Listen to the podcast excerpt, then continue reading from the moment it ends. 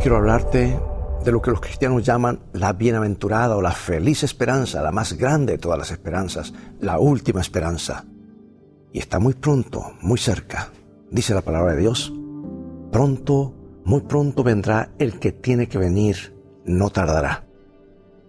Las preguntas del joven pastor me sorprendieron, reflejaban dudas y un sentimiento interno de inseguridad. Eran preguntas honestas, no cínicas, pero eran dudas de todos modos. Él me preguntó, ¿usted aún cree que Jesús vendrá pronto?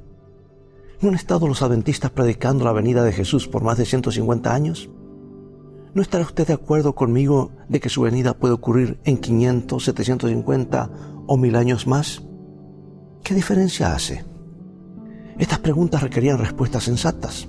Es cierto que los adventistas del séptimo día han estado anticipando la venida de Jesús por más de 150 años.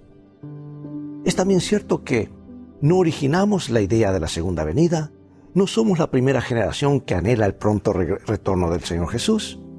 Porque cuando Jesús ascendió al cielo, sus propios discípulos anticiparon que Él volvería pronto. No se imaginaron que habría una dilación de dos mil años.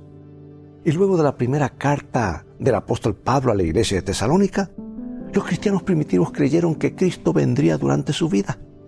Estaban entusiasmados por el inminente retorno del Señor. Se saludaban Maranata, quiere decir, el Señor viene. Y el apóstol escribió la segunda epístola a los tesalonicenses para poner en perspectiva la venida de Cristo. Y les advirtió de ciertos hechos que tendrían que acontecer antes de ello. Las grandes profecías siempre han mostrado los eventos que acontecerían antes de la venida de Jesús. La cuestión central entonces tiene que ver con una profecía en el tiempo. ¿Dónde estamos nosotros a la luz de la profecía de Daniel y Apocalipsis? Porque en Daniel capítulo 2, los reinos representados por el oro, la plata, el bronce, el hierro, se han olvidado, se dan el polvo de la historia. Babilonia, Medo-Persia, Grecia, Roma, ya no existen como imperio. El imperio de Roma ha sido dividido. El siguiente acontecimiento es la roca que golpea la imagen. Las cuatro bestias de Daniel 7, que representan esos mismos cuatro poderes dominantes del mundo, ya no existen. El león, el oso, el leopardo y el dragón han sido destruidos. Los diez cuernos que representan el reino dividido de Roma han dado lugar al cuerno pequeño, el poder político religioso. Y también las 2300 tardes y mañanas o años de Daniel han visto su cumplimiento en el año 1844 y el comienzo de la fase final del ministerio de Jesús en el santuario celestial. También tenemos las siete iglesias de Apocalipsis, que representan siete épocas de la historia de la iglesia. Han visto su cumplimiento, culminando con la tibia la odisea que vivimos hoy.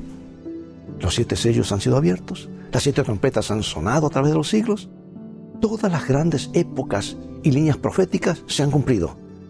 Nosotros no sabemos cuándo Jesús ha de volver. No podemos determinar cuán cerca es cerca o cuán pronto es pronto. Pero con absoluta confianza podemos decir que la profecía que se ha cumplido proclama que su venida está cerca. Dios te bendiga y recuerda, en el viaje de la vida, las cosas van a terminar bien si tienes los principios de la Biblia como tu GPS y a Jesús como tu guía, porque esa es una mejor manera de vivir.